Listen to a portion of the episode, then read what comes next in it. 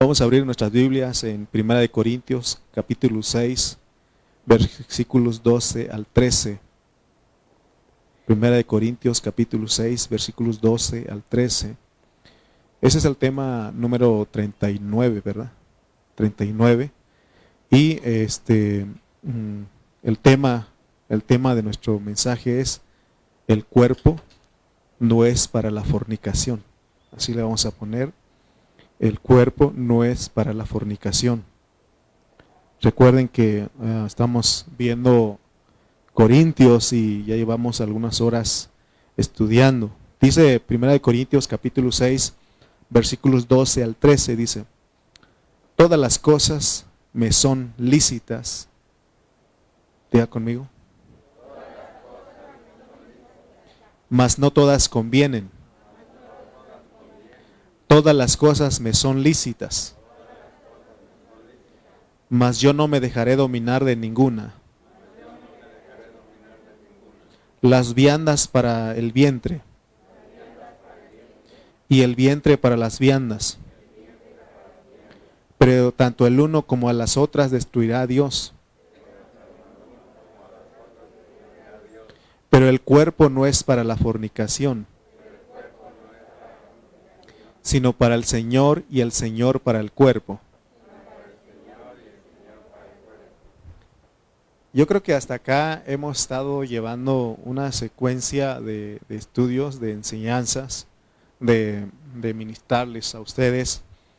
Y ya estamos entendiendo algunos, lo, lo, que comprende, lo que quiere decir este capítulo 6. Quizás usted es uno de los hermanos que lee la Biblia y, leemos, pero de repente no, este, no entendemos algunas cosas. Pero Dios, este, gracias porque Él nos pone a que nosotros eh, podamos disfrutar este, su palabra. Así que pone hombres dones. Se acuérdense que alguien puede decir, este, no hermano, yo entiendo. Necesitamos unos de otros. Yo no entiendo muchas cosas. Necesito aprender de otros hermanos. Ustedes también y todos. Y así es Dios, ¿no? Vamos a ir a, ahora, antes de entrar a nuestro tema, queremos dar un, este, una introducción. Vamos a ir al 1, 3, de ahí de 1 Corintios 6.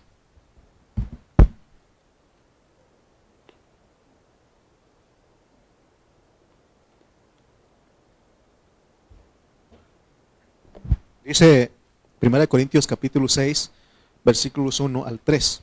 Dice,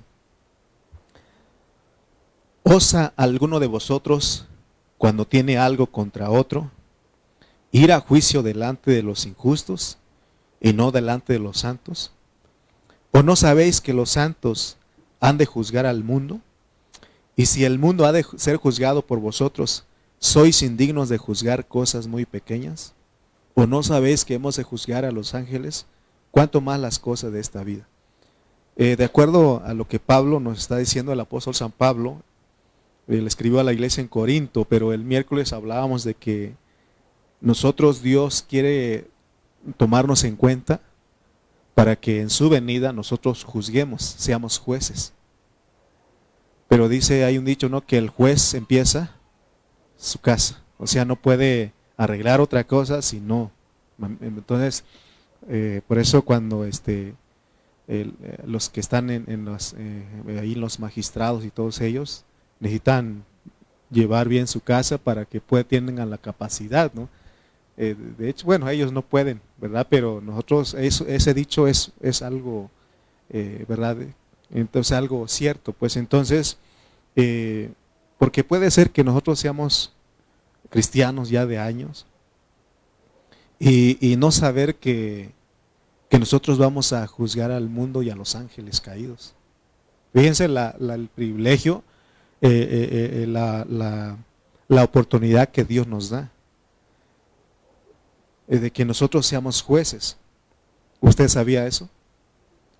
¿Verdad que nosotros creemos, la mayoría de los cristianos estamos de que em, Dios me salvó, me voy al cielo, ya no voy al lago de fuego y todo eso. Cuando el Señor venga, me voy al cielo. Pero es hablar de esa manera, eso es algo, es limitar lo que Dios tiene para nosotros. Él tiene más cosas para nosotros. En este caso, Él habla de que nosotros vamos a ser jueces. jueces y vamos a juzgar al mundo y a los ángeles. Por eso el, juicio comienza en casa, no es un dicho, sino la Biblia dice.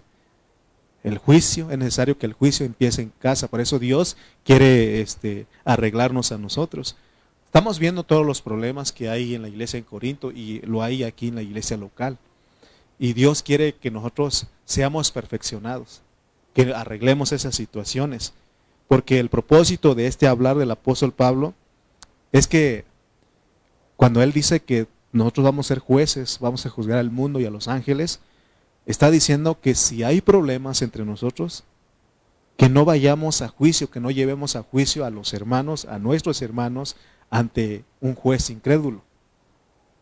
Porque eso nos va a privar de heredar el reino. ¿Sí?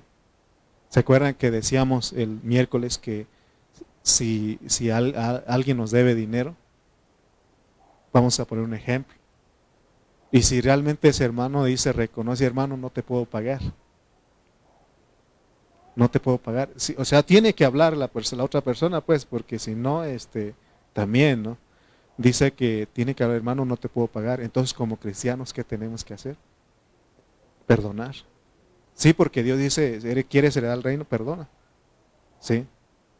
Ahora les decía yo que tampoco el otro abuse, ¿no? Porque dice que también si el otro lo hace para estafar, tampoco no hereda.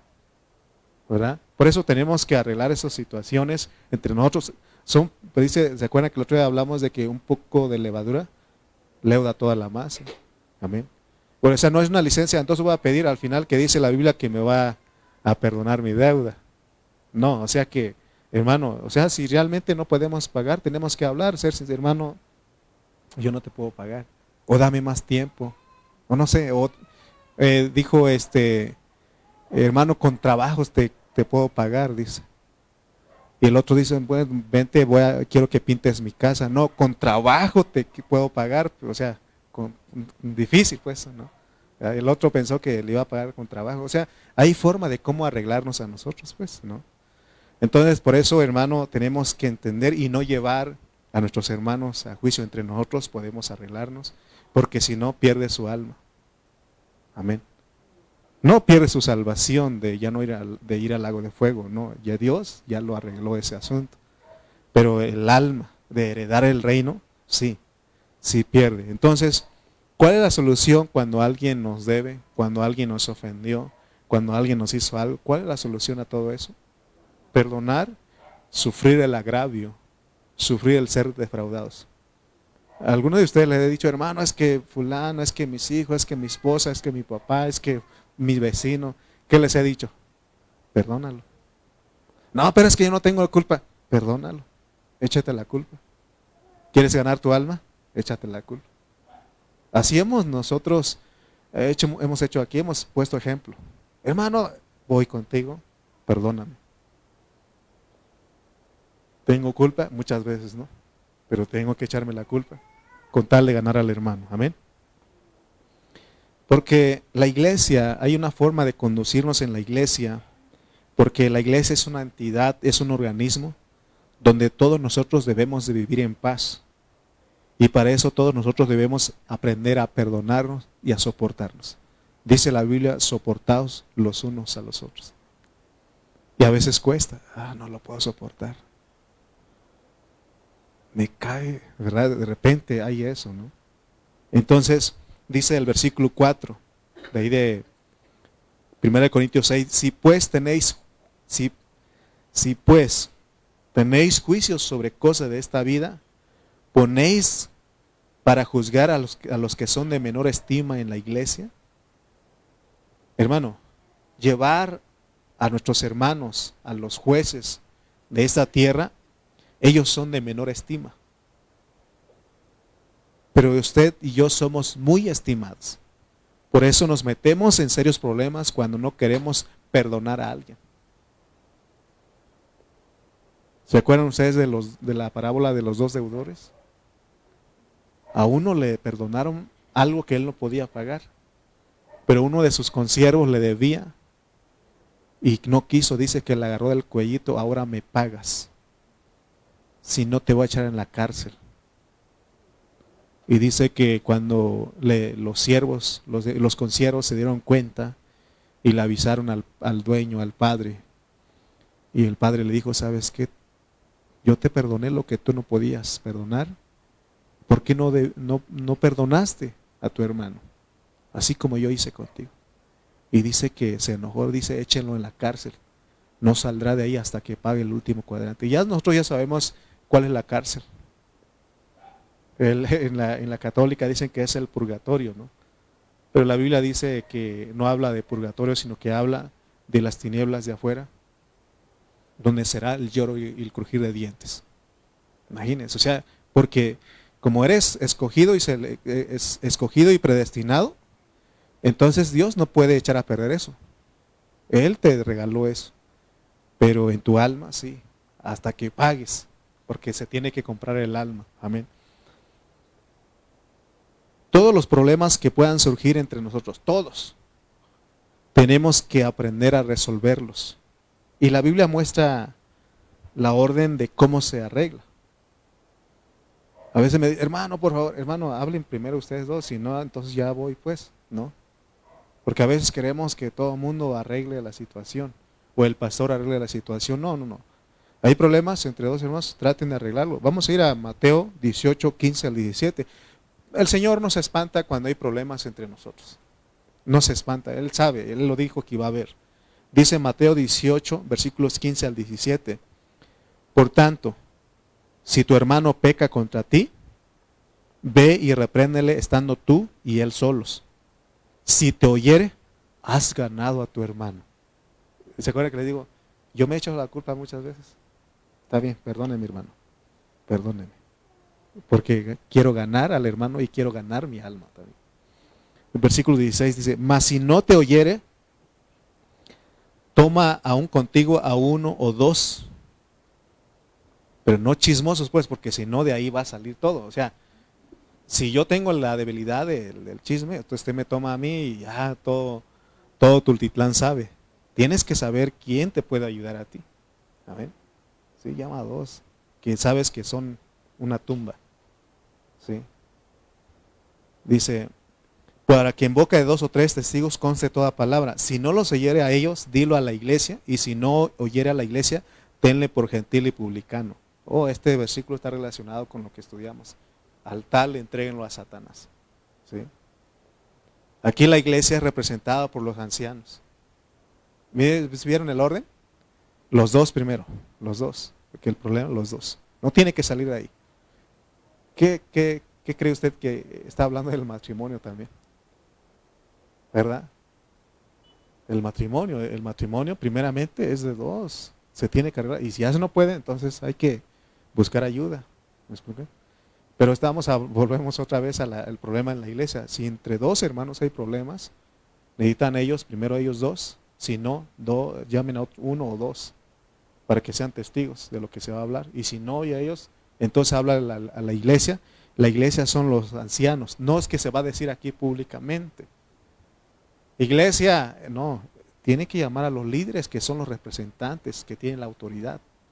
Son los ancianos. Ellos tienen que, se supone que los ancianos tienen madurez, pues. Entonces, eh, entonces ya vimos, ¿no? Cómo es la iglesia, son los ancianos.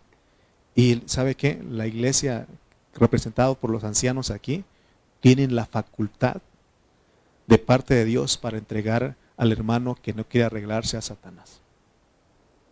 Y ya entendimos lo que es ser entregado a Satanás. O sea, que lo saquen de la iglesia para que se enferme y Satanás lo mate. Porque dice que para que sea destruido el cuerpo, ¿sí o no? ¿Verdad? Pero si aún hasta ahí el hermano cuando dicen, te vamos no te puedes reunir aquí ya, no te puedes reunir. Entonces el hermano ahí, porque entiende, Dios le va a hablar en su corazón, dice, es que me están entregando a Satanás, ¿cómo voy a ir? Entonces se arrepiente, todavía se le da la oportunidad de está bien, pero vas a estar vigilado. Sí, o sea, no es cualquier cosa, porque si no está vigilado, este, entonces, este, por los ancianos, porque ellos tienen que estar, a ver, ¿cómo estamos, hermano? ¿Me explico? O sea, ¿cómo es la, orden de cómo Dios arregla? Por eso el versículo 18 dice de ahí de Mateo, de cierto os digo que todo lo que atéis en la tierra será atado en el cielo y todo lo que desatéis en la tierra será desatado en el cielo. Está hablando de la autoridad. No es que los líderes lo van a hacer, algo que no había. Dios no perdonó ella, a tal.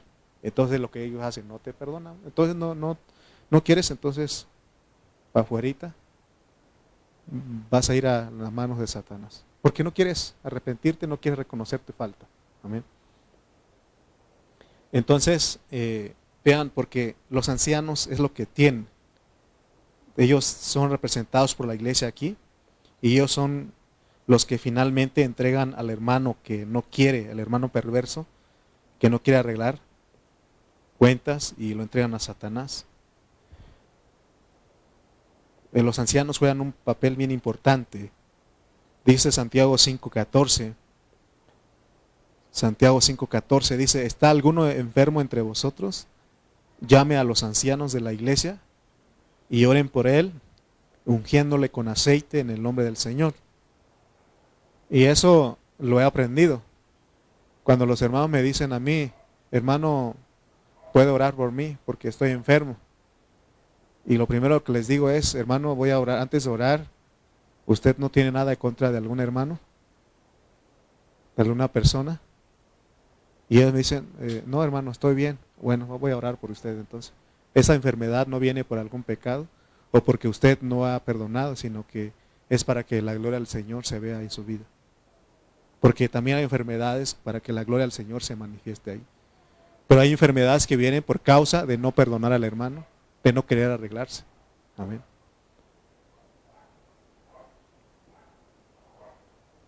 Entonces vean cómo, por qué vienen las enfermedades. Ya de eso por dos causas. Uno, porque el Señor quiere glorificarse ahí. Pero el segundo es, el segundo aspecto, el segundo punto de las enfermedades es que porque uno anda mal. Anda en pecado. Porque mire lo que dice San Juan 5.14. San Juan 5.14. Está hablando del paralítico. Creo que es del estanque de Bethesda, algo así. Pero solamente vamos a leer el versículo 14. Dice, después le halló Jesús en el templo, le halló al paralítico y le dijo, mira, has sido sanado, no peques más, para que no te venga alguna cosa peor. ¿Cuál es la causa de que él estaba paralítico, paralizado? Pecado, porque ahí está diciendo, ¿sí o no? Mira, has sido sanado, no peques más, para que no te venga alguna cosa peor. O sea, si una vez decimos, me arrepiento y seguimos en eso, entonces va a venir algo peor. ¿Cuál es lo peor aquí? ¿Qué? La muerte. ¿Sí? Porque entonces vas a ser entregado a Satanás. ¿Sí? Por eso no, vayamos este, eh, pensar que esto es algo... Hermano, de repente, yo hermano me asusto cuando de alguno de la iglesia se murió.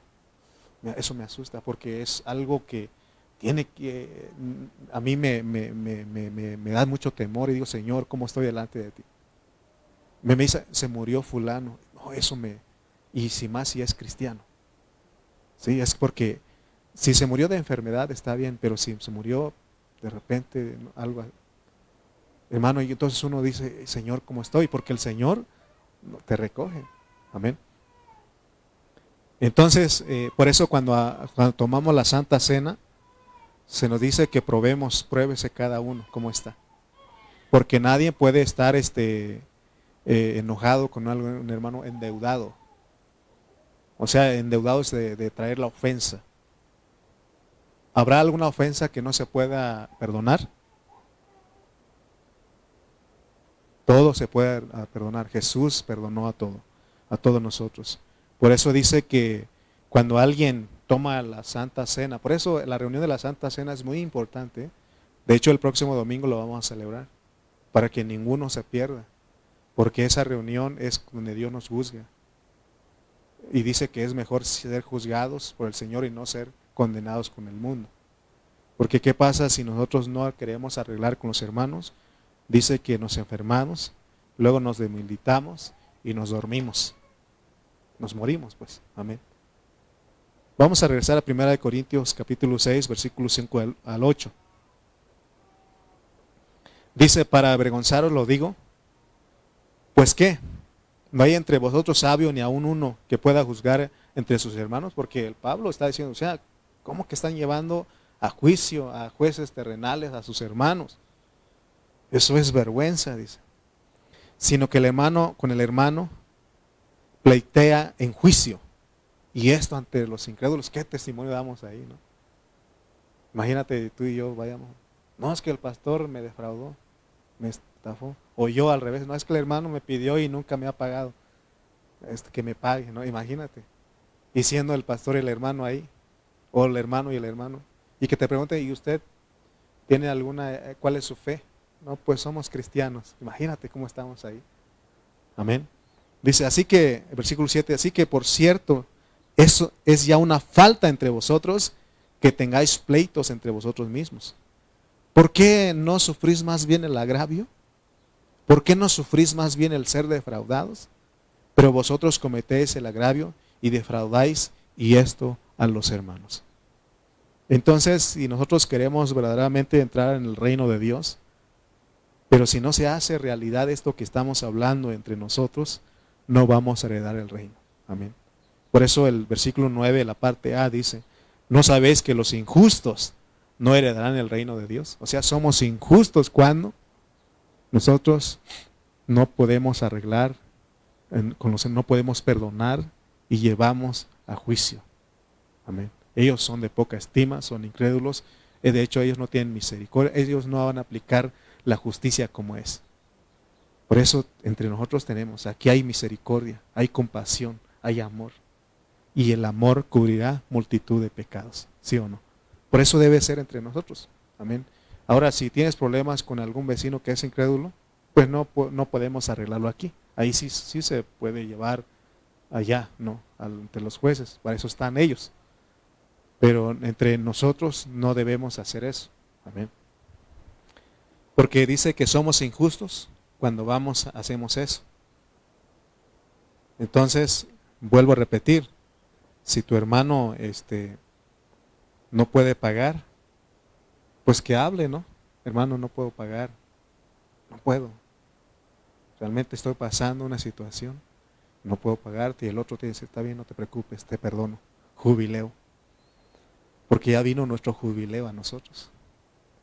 Porque Mateo 18, 33 al 35, el Señor dice,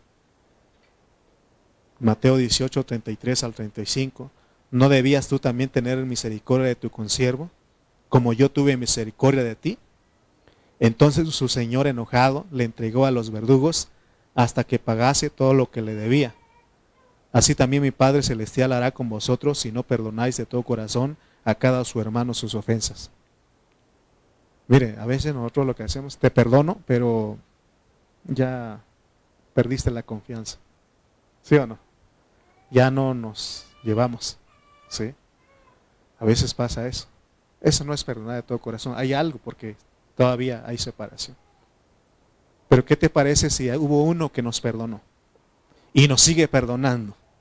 Él nunca se va de nosotros. Él nunca se va de nosotros. Él está ahí, sigue perdonando, perdonando, perdonándote. Por eso si nosotros no aprendemos a perdonar, oh hermano, porque los versículos siguientes dicen que, ¿cómo dice el 36? ¿Si hay 36? Ya no hay. Bueno, entonces yo lo voy a agregar 36. Porque entonces no vas a salir de ahí hasta que no pagues el último cuadrante. Amén. Entonces el Señor nos recuerda a través de Pablo lo que éramos de venir a Cristo, porque eh, el versículo este, 9, pero ah, bueno, vamos a, quiero, decirles algo, porque, bueno, vamos a poner el versículo 9, otra vez, 1 Corintios 6, 9, y, y habla de, de, de, los pecados que se practica, que practica practicamos algunos de los cristianos y esto no nos permite heredar el reino. Dice, no erréis. ¿Cuál es la primera en la lista? Ni los fornicarios. Amén. Ni los fornicarios. Esta parte de fornicarios es lo primero que aparece ahí porque es lo que estaba haciendo un hermano que estaba en el capítulo 5. Estaba en fornicación. Y luego pone idólatras. Pero fíjense, hermano, que el pecado de la fornicación se condena fuertemente. ¿Verdad? Cuando el pecado es cuando eh, alguien este, que no está casado y ya no está casado por lo civil, por la iglesia, y ya vive en unión libre, y eso es fornicación, o alguno de los jóvenes que de repente este, tienen relaciones sexuales ahí con alguien más, con algún amigo, eh, el novio, eso es fornicación y es un pecado. Y en la iglesia las personas lo juzgan fuertemente, pero el pecado de la idolatría no mucho, porque no se ve. Porque el fornica, la fornicación es algo que se llega a saber, ¿verdad? Es más, si la joven se queda embarazada, pues cayó en fornicación, ¿no? Pero la idolatría no se ve, no se ve, entonces, pero sí hay, pues. Pero sabe que ser idólatras es amar más las cosas terrenales. Eso es idolatría. No de que tú te persines a una imagen. Es sí es parte, pero de acuerdo a la Biblia, idólatra es tener a, a nuestro vientre como nuestro Dios. Es lo que leímos Filipenses, ¿se acuerdan el otro día? Y luego viene el adulterio, los adúlteros. Está hablando de si estamos casados y nos metemos con alguien más, eso es el pecado de adulterio. Pero ahora el adulterio también no necesariamente es contacto físico, porque dice Mateo 5, 27 al 28, Mateo 5, 27 al 28 dice, oísteis, oísteis que fue dicho, no cometerás adulterio. Pero yo os digo que cualquiera que mira a una mujer para codiciarla, ya adulteró con ella en su corazón. Imagínense. Entonces, hay algo que se ve y hay cosas que no se ven. Pero nosotros condenamos fuertemente la fornicación y los otros no, pero están en la misma lista. Amén. Ser idólatres es amar más las cosas terrenales, las cosas de este mundo. Amén. Amar más a tus hijos. ¿Sí? O sea, porque uno se puede, no, no estamos diciendo que no ames a tus hijos, pero amar sobremanera. Eso es idolatría. Amén. Dice este el orden del amor es Dios. Si estás casado, si estás casado, eres varón, Dios, tu esposa, tus hijos, tus familiares. No, los hermanos y tus familiares. ¿Ok? Ese es el orden. No puedo yo poner a mi esposa en primer lugar y luego a Dios. No puedo primero poner a, a mis hijos primero y luego a Dios. No puedo poner a mis padres primero y luego a Dios. No puedo poner a mis hermanos primero y a Dios no. O sea, entonces se dan cuenta lo que es idolatría. Y luego siguen qué? Los qué? Dígalo. Afeminados. ¿Qué es un afeminado? No, no, no, no. No, porque ahí va a seguir en la lista. ¿Qué es un afeminado? Dice el diccionario dicho de un hombre que en su persona, modo de hablar, acciones, acciones o adornos se parece a las mujeres. Alguien me contó un chiste allá, ¿no? De que llegó un homosexual, este, eh, bueno, a una persona le preguntó, ¿y por qué te hiciste homosexual? Como tú preguntando. O sea, porque ahí empieza, pues, o sea, en esto empieza lo demás, ¿sí? O sea, por eso, hace poco, hace años eh, aquí en la iglesia, veníamos de regreso a un campamento y alguien hizo modales de, de, mujer y ah, le dije, hermano, no ande haciendo eso, ¿no? No sabía yo, pero es que eso se presta, pues. O se presta, ¿sí? A mí me han dicho, hermano, ¿y usted no quiere una recortadita en sus cejas? Así me han dicho. Y puedo ir ahí y pues que me lo arregle, ¿no? Que me dé una linecita nada más. ¿Quiénes hacen eso? Las mujeres. Ellas están está permitido que se den su arregladita. Bueno, también de repente me corto alguno que otro, ¿no? O me tapo mis canitas. Hay cosas, tampoco ir al extremo, pues, pero hay, hay ciertos modales que los hombres hacemos de mujeres y eso no es correcto. Eso tampoco no nos impide heredar el reino. O las mujeres que quieren hacer, eh, portarse como varón. O sea, eso, eso es un pecado eso. Por eso está hablando aquí. Y ahora sigue.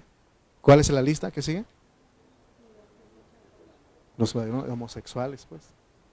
A ver si no nos este, infraccionan en Facebook, pero ahí está diciendo. ¿sí? Es otro pecado. Ladrones. El que ladra poquito, digo el que roba. ¿Y otro cuál es el otro que sigue? Avaros. ¿Qué es ser avaro? En el lenguaje, en la versión mexicana, tacaño, codo. Codo, ahí el otro, el otro dijimos otra palabra. Pechicate o algo así dijimos el otro día. Pechicato, ¿verdad? Eso es avaro. Porque teniendo y no damos nuestras ofrendas y nuestros diezmos. Acuérdense lo que hacemos con lo que Dios nos da aquí. ¿Sí o no? Usted nos da aquí a la iglesia y ¿qué hacemos nosotros? Distribuimos a la iglesia. ¿Sí? Sí. Eso es avaro. Porque no quieres compartir. Amén. Entonces, porque el Señor lo dijo Mateo 22, 21. Dijo, datas, eh, le dijo, no, dad pues a César lo que es de César y a Dios lo que es de Dios. ¿Qué te parece si tú trabajas y tienes seguro social, el gobierno te quita tu, tu paga ahí, lo que le corresponde a él, sin preguntarte, sin decirte, Señor, Señor, ¿puede dar su impuesto? Él te lo quita sin, sin que usted diga nada. ¿Sí o no? Pero no se ponga tristes porque no es nuestro tema eso. ¿Cuál sigue? Borrachos. Algunos creen que alguien es borracho hasta que se queda tirado. Pero borracho es aquel que aún vive sin medida, aún cuando habla tonteras. Porque podemos hablar tonteras sin estar ebrio. ¿Imaginas? Por eso siempre, hermano, Cristo, hablemos Cristo, hablemos Cristo, hablemos, hablemos, ¿sí o no? Luego viene maledicientes. ¿Qué es maledicientes? Hablar groserías, malas palabras. Estafadores. Estafar a un hermano con engaño. Es cuando dice voy a pedirle prestado porque la Biblia dice que no puedo pagarle y no me puedo cobrar. Entonces eso es estafar al hermano. ¿sí? Entonces, la carga que tenemos en este ministerio es que todos entremos, heredemos el reino. Por eso vamos a leer 1 Corintios 6, 12 al 13. Otra vez dice, todas las cosas me son lícitas, mas no todas convienen. Todas las cosas me son lícitas, mas yo no me dejaré dominar de ninguna. Las viandas para el vientre y el vientre para las viandas. Pero tanto el uno como las otras destruirá Dios. Pero el cuerpo no es para la fornicación, sino para el Señor y el Señor para el cuerpo. Entonces, vean pues lo que es la fornicación. Por eso la Biblia dice que honrosos sea todos en el matrimonio y el hecho sin mancilla. Los que estamos casados tenemos que guardarnos en no practicar, porque aún también la Biblia dice que el adulterio es pensarlo, desearlo, y ya fornicación es cuando ya se manifieste. Es que tiene aspectos esto, porque también fornicación se, se refiere cuando dos personas que no están casadas, pero viven en unión libre, tienen relaciones sexuales, eso es fornicación, ¿no? Entonces, ¿qué pasa si nosotros seguimos practicando esta lista de, pecados que vimos? No vamos a heredar el reino, tendremos que pasar por mil años en la disciplina, que la Biblia le llama en las tinieblas de afuera, donde será el lloro y el crujir de dientes. Amén. Por eso dice el 10 y el 12, dice varón, eh, habla de ni los, ni los ladrones, ni los avaros, ni los borrachos, ni los maldicientes, ni los estafadores heredarán el reino de Dios. Y dice el versículo 11, y esto erais algunos de vosotros, no está diciendo que todos, esto erais algunos, mas ya habéis sido lavados, ya habéis sido santificados, y habéis sido justificados en el nombre del Señor Jesús y por el Espíritu de nuestro Dios. Y vuelve en el 12, todas las cosas me son lícitas. Podemos hacer esto, sí, pero no conviene. ¿Quieres hacerlo? Bueno, adelante, pero no te conviene. Todas las cosas me son lícitas, mas yo no me dejaré dominar de ninguna. Entonces vemos que en todo lo que estamos hablando, recuerden que el hombre es ser tripartito, espíritu, alma y cuerpo. El espíritu no podemos hacer lo que queramos, ni tampoco el cuerpo. En la parte que Dios nos deja libre albedrío es en nuestra alma. Porque ahorita Dios no obliga a nadie. No obliga. ¿Alguien lo obligó a usted a venir a la reunión? Entonces, pero ahorita, o alguien le está obligando, no hagas eso, no hagas. Dios dice, todas las cosas me son lícitas, eres libre de hacer lo que tú quieras, pero no te conviene. Amén. Entonces, por eso, ¿se acuerdan que el miércoles hablamos de que de Eclesiastés 11.9? Estaba hablando a todos los jóvenes que estamos aquí en esta mañana. Dice, alégrate joven, porque cuando uno es joven se cree fuerte, eh, guapo, guapa, ¿verdad? Este, uno cree que puede hacer todo lo que quiera. Y cuando los papás dicen, usted no haga eso, mi hijo, usted no haga eso, eso no es correcto delante de Dios. ¿Y qué dicen los jóvenes? Tú ya lo disfrutaste. Tú ya lo hiciste. Déjame a mí vivir mi vida. Y Dios dice, bueno, ¿quieres eso? Alégrate. Tome placer tu corazón en los días de tu adolescencia. Y anda en los caminos de tu corazón. Y en la vista de tus ojos. Pero sabe que sobre todas estas cosas te juzgará Dios. ¿Por qué? Porque fuiste escogido y predestinado. Nada más. Dios no se mete con ninguno que es escogido y predestinado. Él ya está perdido, está condenado. Pero usted y yo, porque a nadie nos obligó a nosotros a creer en Jesús. Nadie nos obligó a, bautizar. Es más, muchos jóvenes, muchos adolescentes, es más, niños vinieron a mí, hermano, quiero ir al bautismo. Y le dije, ¿estás seguro lo que vas a hacer? Sí. ¿Sabes lo que vas a hacer? Sí. A ninguno obligué yo a ir al bautismo. Ya cuando ellos crecen, dice, me dijo, me escribió hace un poco un sobrino. Le dije, pero tú estabas cantando en la iglesia. Tú ibas a la iglesia con nosotros. ¿Qué pasó contigo ahora? Hermano, dice, tío, es que yo era un niño. Pero ya cuando uno crece cambia. No, lo que tú quieres es seguir pecando, porque me escribió otra vez, tío, ¿será malo que uno tenga tres mujeres al mismo tiempo? Así me dijo. Sí, así me dijo. Y le dije, desde el punto de vista del mundo, no. Haz lo que tú quieras. Pero Dios dice que no. Oh, entonces ando bien perdido, ¿verdad? Pues, él sabe, ¿no? Sabe, nadie lo obligó. Él tiene la fe solamente que se hace tonto. Cuando alguien dice es que yo ya no creo en Dios, se hace tonto. Eso es necio, es necedad. No es que me bautizaron a mí ni sabía. ¿Cómo? Si a mí tú me viniste conmigo y me dijiste, hermano, ¿me puedes bautizar? ¿Sabes lo que vas a hacer? Sí, porque a ninguno le dije, bautízate y te va a regalar algo. No, a ninguno. Cuando vienen aquí, hermano, quiero bautizar. Vamos pues, ¿crees? ¿Sabes lo que vas a hacer? Sí, yo quiero eso. ¿Sí o no? Que ya de grandes, no es que me engañó. ¿Quién te engañó? Nadie. Es que Dios te escogió y te predestinó. Aunque tú digas que ya no quieres crees en Dios, no quieres venir a la iglesia, es porque esto es necedad, eso es, tonto, es ser tonto eso. ¿Sí? Porque Dios te escogió y te predestinó, por eso vienes a la iglesia. Amén. Entonces, ¿quieres hacer lo que tú quieras? ¿Quieres hacer lo que se te dé la gana? Adelante, pues, pero un día Él te va a juzgar. Amén. Por eso el versículo 13 de 1 Corintios 6 dice, las viandas para el vientre y el vientre para las viandas. Por tanto, al uno como a las otras destruirá a Dios, pero el cuerpo no es para la fornicación, sino para el Señor y el Señor para el cuerpo. El cuerpo no es para la fornicación. Por eso ah, de repente ya te vas a casar. Yo he sido duro. Cuando ah, los jóvenes andan de novio, ¿ya te vas a casar con fulano? No, entonces ¿por qué se andan besuqueando? Sí, o sea, yo tengo que decirlo porque Dios me puso a mí. Si no me van a decir, hermano, usted nunca me dijo. Me vio trepado con esa y con ese y, nunca me dijo nada. Entonces mejor te lo digo de una vez. ¿Sí? ¿Sí o no? Están muy callados. El mundo dice tener, pero mire, fíjese hermano, en el mundo dice tener este, como decía mi sobrino, tres mujeres tenía, dice, al mismo tiempo. Tener cinco, ocho mujeres, eso es un macho pecho peludo. Yo sufrí cuando era un joven porque me decían, ¿cuántas novias has tenido?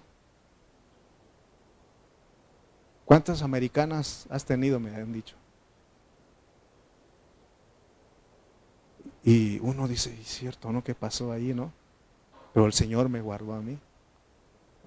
Se sufre uno porque, pero dice, dice hermano que en el mundo dice todo que tengan, hermano, en, un trabajo donde no, no hay ningún cristiano, ustedes saben, hermano, hablan de todo eso. Oh, hermano, a veces me tocó estar en una banda, no que toca, sino que una banda de donde pasan las papas y terrón estuve trabajando. No, está un, muchacho, otro señor, no, una plática que traían, no, no, no. Agarraba mis tapones, me los ponía. Sí, ese Señor, sálvame, sálvame, sálvame. ¿Por qué no podemos hacer, no, no dar el cuerpo para la fornicación? ¿Por qué? Dice el versículo 20 de ahí de 1 Corintios 6. ¿Por qué no podemos? ¿Por qué el, el 13 dice que el cuerpo no es para la fornicación? ¿Por qué? Porque habéis sido comprados por precio. Glorificad pues a Dios en vuestro cuerpo y en vuestro espíritu, los cuales son de Dios. Cristo ya compró tu espíritu, compró tu cuerpo. Por tanto, tu cuerpo no es tuyo. Pero hay personas que dicen, es mi cuerpo y lo hago con mi, yo hago con mi cuerpo lo que se me da la gana. Si la persona que dice esto es, no es cristiana, está correcto. Si no es cristiana, está correcto con lo que, que haga con su cuerpo lo que quiera. Pero si tú eres cristiano, no puedes hacer lo que se te dé la gana. Porque el Señor compró tu espíritu y compró tu cuerpo. Tú no puedes decir a un, a un incrédulo, ah, no puedes hacer eso. No puedes. Porque Él no ha sido comprado. Pero si tú ya creíste, eres cristiano, el Señor te compró a ti compró tu espíritu y compró tu cuerpo, por lo tanto no puedes hacer lo que tú quieras. Pero es un tatuaje, hermano. ¿Sí? Porque está de moda eso. No le el miércoles eh, se espantaron que dije que yo tenía, estaba tentado a hacerme un tatuaje. Poner el rostro de mi esposa ahí. Imagínense, tenemos un pleito ahí otra vez como Lupillo Rivera a tacharle ahí con una brocha. Decía el hermano Manuel Chuk, de Campeche, cuando fuimos con los jóvenes, dice que él se hizo, puso los iniciales de su esposa y se hizo un tatuaje, eran novios, no eran cristianos, ¿no? no eran, cuando estaban jóvenes no eran cristianos, pero se pelearon, dice. Entonces fue él y, borró eso y le hizo otro, o sea, no se borró, sino que hizo encima de eso otra figura. Y dice, y otra vez se reconciliaron y se casaron, dice. Y él ahorita trae un tatuaje ahí, y, los jóvenes, él va a porque, hermano, ¿y usted es cristiano? ¿Por qué se puso? Lo hice cuando no era cristiano. Pero volvemos a nuestro tema, pues. ¿Por qué no puedes hacer con tu cuerpo lo que tú quieras? Porque el Señor te lo compró. Está hablando a los cristianos. Por eso, primera de Tesalonicenses 5:23 dice, y el mismo Dios de paz os santifique por completo. Fíjense, la santificación es completo todo vuestro ser, espíritu, alma y cuerpo, sea guardado irreprensible para la venida de nuestro Señor Jesucristo. Hermano, uno es engañado por el enemigo, el diablo. Y uno dice, me voy a portar mal. Por ejemplo, aquí tenemos reunión martes, miércoles y domingo. Ah, me voy a portar mal el, este, lunes y el martes me consagro. Me voy a portar mal el jueves, el viernes y el sábado y el domingo me consagro. Así pensaba yo. Pero no. Dice, el mismo Dios de paz os santifique por completo y todo vuestro ser, espíritu, alma y cuerpo sea guardado, ¿qué? Irreprensible para la venida de nuestro Señor Jesucristo. Entonces, el problema está en el alma porque en, en nuestro espíritu vive Dios, vive el espíritu. Por eso Dios desde ahí nos habla a nosotros en esta mañana, te está diciendo, me prestas tu intelecto, me prestas tu pensamiento, me prestas tu voluntad, me prestas, porque esa es la parte que batalla.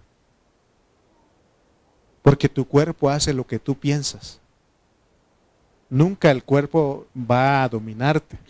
El cuerpo está ahí, ¿sí o no? Bueno, sí tiene deseos, malos pensamientos, malos deseos ahí, pero en tu mente, tu alma, tú escoges si te inclinas a eso o al espíritu. Amén. Por eso otra vez el 6.13 dice, las viandas para el vientre y el vientre para las viandas. Pero tanto el uno como las otras destruirá a Dios. Pero el cuerpo no es para la fornicación, sino para el Señor y el Señor para el cuerpo. Entonces que nos quede bien claro que Dios nos dio un cuerpo, pero no es para la fornicación. El hombre caído, por eso digo, el hombre caído tiene problemas, pero ya no eres caído tú. Ya Dios ya te levantó ahí, ya te sacó de ahí. Los hombres caídos, los incrédulos, su satisfacción es fornicar. Ellos no les importa, los jóvenes que no son cristianos, ellos, mientras más jóvenes tengan ellos, más mujeres tengan, eso es, eh, eh, eh, les da un, este, un poder o algo que ellos tengan, es que yo tuve. Porque hay una canción fea que está ahí circulando. No lo tengo en la casa, pero iba en el tianguis y lo escuché. Que dice que tengo una novia hoy, tenga otra mañana, tenga otra el miércoles. ¿Sí o no? Y es un... Eh, canta feo el hombre, pero dicen que está de moda ahorita. ¿Cómo se llama ese? ¿Qué? Lo dijeron ahorita, ¿no? Sí, sí saben. Eh, los, mayores no saben, pero los jóvenes sí sabemos. Sí. Y canta feo el hombre y ahí están los jóvenes. ¿Te pero está caído él. Dicen, hay que prohibir. que cante está caído, pues. Eso es su placer, su deleite. Pero usted y yo y no, usted y yo no. Nosotros fuimos comprados a precio, dice, nuestro espíritu, nuestro cuerpo. Por eso no es para la fornicación. Hay algo, hermano, que ahora la fornicación es, estamos hablando de que se fornicó, no se casó y está ahí.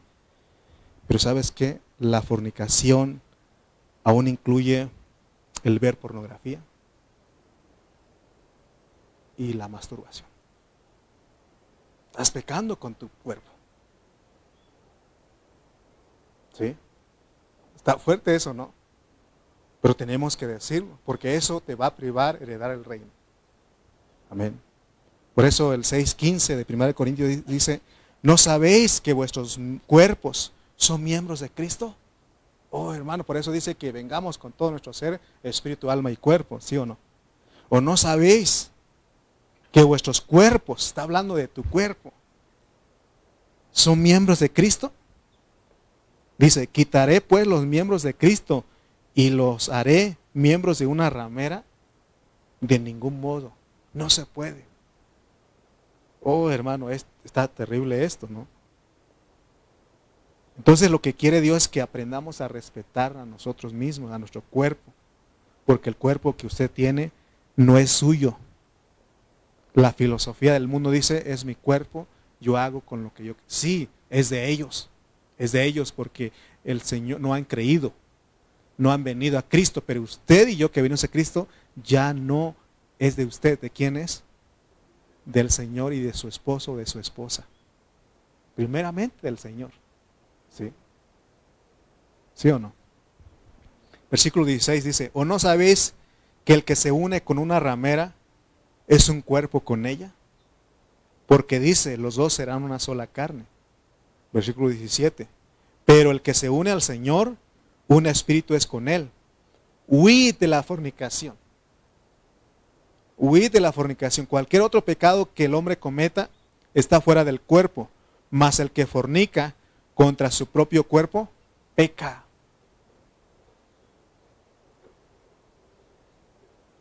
Amén. Versículo dice, huir de la, huir, huir de la fornicación.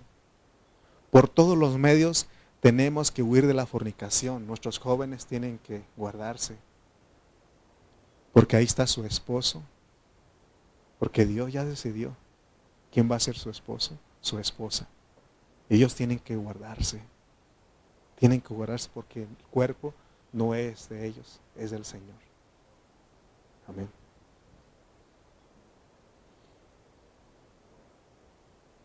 Dice que cuando si fornicamos, pecamos contra nuestro propio cuerpo, porque es un pecado que no te va a dejar que, que nuestro cuerpo, porque eh, ¿sabe para qué sirve el cuerpo? Porque sabemos que tiene pecado, pero este cuerpo va a ser para que se que se desarrolle el poder de la resurrección. Porque el versículo 14 dice, y Dios que levantó al Señor, también a nosotros nos levantará con su poder. Entonces la razón por la cual no podemos pecar con nuestro cuerpo, entregarlo a la fornicación, es porque es la semilla del cuerpo glorificado. Si tú te guardas en tu cuerpo, porque tienes que guardar, aunque tiene pecados, tienes que guardarlo. ¿Por qué? Porque cuando un creyente muere, fíjense lo que pasa, no había pensado en eso. Pero cuando alguien muere, a pesar de que murió de alguna enfermedad y todo eso, ya, ya alguien ya este, está muy avanzada de edad y su cuerpo arrugadito o como hermano Jesús, su piecito y todo eso. Pero aún tiene que guardar. ¿Por qué? Porque cuando lo están sepultando, Dios está trabajando ahí. Porque dice que de los sepulcros se van a levantar. No van a levantar con cómo fuiste sembrado, sino con un cuerpo glorificado. Pero está hablando de que por ejemplo, cuando se siembra, si van a poner un, grano de maíz, no se va a salir como maíz, ¿verdad que no? Sale algo diferente, con otro cuerpo, ¿sí o no? Pero, pero si no se pone el, grano de maíz ahí, fíjese que el grano, esa semilla lo cuidan. Lo que hacen en los, los agricultores, ellos cuidan mucho esa semilla. Ellos no lo tienen todo junto ahí con, el maíz que se va, se a usar para, el consumo. No, ellos ven ese, esa semilla, se este, lo desgranan y lo guardan en un lugar. Porque veces va a ir a ser sepultada para que salga, brota la, planta. Y es lo que Dios está esperando de nosotros, pues que nos guardemos, que nos cuidemos, porque entonces cuando lo están sepultando, Dios va a trabajar ahí. Porque un día ese cuerpo va a salir, pero glorificado. Por eso dice que tenemos que guardarnos de nuestro cuerpo. Amén. No eres dueño de ti mismo. ¿Estás entendiendo esto? No eres, ahora eres, tienes un dueño. Tu dueño es Cristo. Entonces que Dios nos ayude a vivir la verdadera vida de Cristo. Pero recuerden, Dios también dice, ¿quieres hacer esto? Hazlo pues. A mí déjeme vivir mi vida. Yo un día lo dije cuando era joven. Bueno, sigo siendo joven, pero más joven, pues cuando era adolescente, cuando tenía mis 13, 14, 15 años, yo decía a mi papá, a mí déjeme vivir mi vida. Hijo, es que el alcohol, déjeme probar. Hijo, es que los cigarros, déjeme a mí. Quiero a ver si disfrutar esto. Es que, hijo, los bailes, déjeme a mí vivir mi vida. Oh, hermano, no sabía yo lo que decía. Hasta que el Señor un día me mostró que Él en cualquier momento me puede quitar si yo no vivo lo, el propósito. La causa es de que fuiste escogido y predestinado. Fuimos escogidos y predestinados. Si no fuiste escogido y predestinado, ni te molestamos. Es más, esta palabra no es para ni los inconversos. Ellos están allá. Pero usted y yo, que un día usted dijo, creo en el Señor. Y usted viene a este lugar, es para usted esta palabra. Porque Dios quiere usarlo para qué? Para que sea juez, para que herede el reino. No es cualquier cosa lo que le está ofreciendo, hermano. Amén. Si nosotros obedecemos a la palabra del Señor, él nos va a recompensar. Porque Él te va a decir aquel día, ah, tienes derecho a heredar el reino porque te prestaste todo tu ser, espíritu, alma y cuerpo para mi propósito. Porque mi propósito era derrotar al diablo a través de ustedes. Y como ustedes se prestaron, porque entendieron mi palabra, en lo poco fueron fieles, en lo mucho los, los pondré. Entren al gozo de tu Señor heredamos el reino. Pero el justo con dificultad se salva. O sea, esto que estoy hablando no es cualquier cosa. No es este 3 de tres quesadillas de queso y, no, no, o, o un tamal, y, no, no, no, hermano. Aquí se trata de negar, negarnos, negarnos, negarnos. Esto es de que neguemos a nuestra alma y digamos, Señor, aquí estoy. Y si alguien está envuelto en alguna situación, tiene que clamar al Señor. Tiene que llorar, decir, Señor, no puedo dejar esto. Si tú no obras en mí, no puedo, no nunca podré. Pero si tú haces en mí, yo sí puedo. Todo lo puedo en Cristo que me fortalece. Amén. El cuerpo no es que para la fornicación. Y Pablo en el 7, 1 y 2 leamos para terminar ahora sí. Dice, en cuanto a las cosas que me escribisteis, bueno le sería al hombre no tocar mujer. O sea que, hermano, dice, pero a causa de las fornicaciones, cada uno tenga su propia mujer y cada uno tenga su propio marido. O sea que Dios sabe pues que están esas cosas en nosotros. Y Él dice, entonces, si no tenemos ese, porque una vez me dijeron, ya tenía yo mis casi 30 años, oye hermano, ¿y usted no es eunuco? O sea, eunuco es que el que tiene don de continencia. Y le dije, no hermano, oren por favor porque necesito a mi esposa. No. Porque también nos contaron de, aquel, de, una, una, persona, ese hermano, que dijo, es que yo soy eunuco. Pero después de un tiempo se casó y dice alguien más, es que era un eunuco en llamas se estaba quemando. O sea, alguien que es eunuco nunca se va a casar. ¿Alguna vez usted ha conocido a alguien que eh, nunca se casó? Yo he conocido a hermanos, a personas que nunca se casaron. Se murieron solos, pero ellos tenían el don de continencia. Pero si no tienes el don de continencia, mejor cásate. Por eso Dios provee a tu marido, a las mujeres y a los hombres, tu esposa. Amén. Pero dice Pablo, bueno le sería al hombre no tocar mujer, porque eso, este, o sea, el tener deseos, eso te, o sea, si nosotros cometemos fornicación, ya entendimos lo que es fornicación, eso nos priva heredar el reino. ¿Sí? Amén. Pero no todos tenemos eso. Pablo era un hombre que él tenía el don de continencia, o, lo hizo por causa del Señor. Pero él podía decir, estoy muerto. Todo el tiempo estoy muerto. Él sí podía hacerlo, porque Dios le dio eso.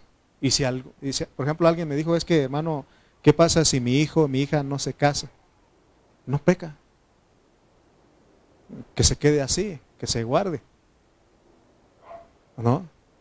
Yo decía que los músicos, los jóvenes músicos no se casaran, que estuvieran ahí, tendrían todo el tiempo para servir al Señor.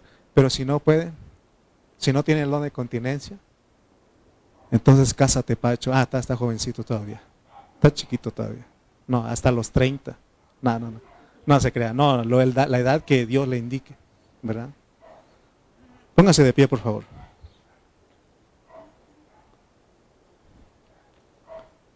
Si alguien se casa, no peca. Y, se, y si se queda sin casarse, tampoco peca. Pero si tiene el don de continencia, pues si tiene ese don de decir, mejor sirva a mi Señor. Pero si no tiene el don de continencia, mejor se cases. Porque el cuerpo no es para la fornicación. ¿Por qué? Te priva para heredar el reino. ¿Qué prefiere usted? ¿Heredar el reino? ¿O ir a las tinieblas de afuera? Mil añitos nada más. El reino. Amén. Oremos pues. Padre Celestial, te damos gracias. Porque has sido bueno, amado Dios. Nos has enseñado tu palabra nuevamente. Nos has dado de comer, de beber. Perdónanos, Padre, porque algunos de nosotros tenemos estas prácticas que nos privan de heredar el reino. Perdónanos, Señor. Ayúdanos, Señor, y como me enseñabas en la mañana, estaba orando, Señor, porque es terrible esto, Señor. Te pido, Padre Santo, por nuestros jóvenes. Ayúdalos, Señor. Yo sé, yo fui, estuve en la edad de ellos y batallan ellos. Señor, queremos imitar al mundo, queremos hacer lo que el mundo hace. Señor, ayúdalos, Padre. Ten misericordia de ellos. Y aun si alguno de ellos se llegara a perder, no apartes tu mano de ellos. Vuélvelos a la vida. Vuélvelos, Señor, a, a la iglesia, Señor. Pero Señor, si vas a guardar, que sea así como tú quieres. Guarda el corazón de nuestros jóvenes, de nuestros niños, aún de nosotros los adultos, porque, Señor, tenemos todavía esta carne caída que nos, nos eh, Señor, induce, que nos lleva a cometer fornicación, adulterio, idolatría, borrachera, Señor, a, hacer avaros, Señor, a hacer uh, muchas cosas, Señor, que tú dices que eso nos priva, Señor, de heredar el reino. Te pedimos, Padre Santo, que seas con cada uno de nosotros y que tu palabra siga fluyendo. Te damos gracias en el nombre de Cristo Jesús. Amén y amén.